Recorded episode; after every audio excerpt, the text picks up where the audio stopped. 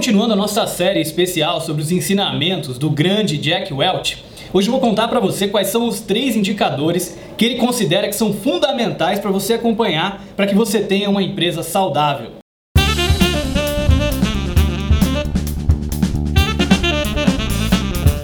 No seu livro MBA da vida real, o Jack destaca esses três indicadores. O primeiro deles diz respeito ao comprometimento dos seus colaboradores. E o Jack dá a ideia de você medir isso através de pesquisas anônimas, que você pode fazer trimestralmente, por exemplo, na sua organização. E ele dá a dica para que você tome cuidado para não usar essa pesquisa para fazer apenas aquelas perguntas banais, como por exemplo, se a pessoa está satisfeita com a mobília ou com a temperatura do ar-condicionado mas que você faça perguntas mais profundas sobre o comprometimento dele, sobre se ele está feliz na organização, se ele entende qual a missão, qual a estratégia da sua empresa e se ele vê um futuro para ele na sua organização. Eu recomendo particularmente que você dê uma olhada no episódio passado sobre as 12 perguntas do Gallup. Vai ser um excelente start para você poder fazer essa pesquisa e entender como anda o comprometimento dos seus colaboradores. Bom, se você já tem colaboradores comprometidos, agora você precisa avaliar como é que anda a satisfação dos seus clientes. E para medir isso, o Jack Welch recomenda que você use o método NPS. O método basicamente mede de 0 a 10 ou de 0 a 100, algumas variações, com a probabilidade de um cliente seu recomendar a sua empresa, produto ou serviço para um amigo ou familiar. Empresas que são muito queridas pelos americanos, por exemplo, como a Amazon ou como a Apple, costumam ter NPS próximo de 70, se for de 0 a 100. Empresas menos queridas, como empresas de TV a cabo, de telefonia, costumam ter o NPS mais próximo de 30. Então, para o seu negócio ir bem, é extremamente importante que os seus clientes estejam satisfeitos e dispostos a recomendar a sua empresa para outros clientes, para que a sua empresa continue sempre crescendo e sempre bem. E por fim, o terceiro indicador importante que você precisa acompanhar é o fluxo de caixa. Muitas empresas acabam quebrando, mesmo numa situação favorável, quando elas têm clientes satisfeitos, quando elas têm colaboradores comprometidos, até quando elas têm receita contábil, porque não sabem controlar muito bem o fluxo de caixa.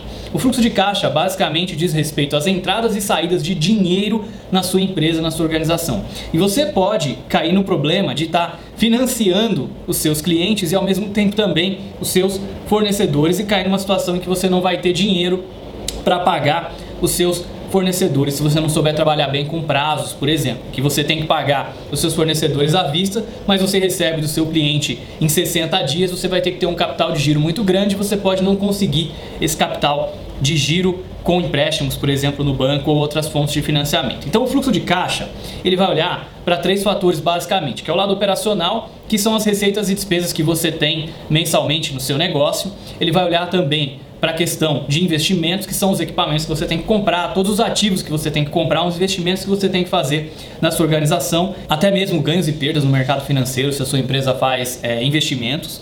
E também, por fim, os financiamentos, que é como a sua empresa consegue dinheiro, de onde vem o capital da sua empresa, que pode vir, claro, do capital social, dos sócios, dos investidores e pode vir também de empréstimos com bancos de crédito bancário. Então, pessoal, é extremamente importante que você acompanhe o seu fluxo de caixa. Agora, é claro que esses três são essenciais para você ter uma empresa saudável, mas eles não são suficientes.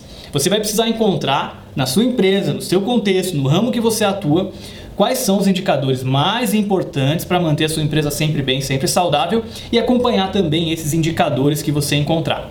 Mas seja qual for o ramo que você está, o Jack Welch recomenda que você não deixe de acompanhar esses três indicadores: o comprometimento dos seus colaboradores, a satisfação dos seus clientes e, por fim, o seu fluxo de caixa. E é isso aí, pessoal. Espero que você tenha gostado desse bate-papo, desse episódio sobre os indicadores. Se você gostou, não esquece de deixar aqui o seu like no vídeo. Deixa um comentário, nem que for um comentário dizendo que você curtiu, que você gostou também, para você interagir aqui no nosso canal do YouTube. Não esquece de compartilhar o vídeo, não esquece de deixar o seu review no podcast se estiver ouvindo no iTunes também. Muito obrigado e até o próximo episódio.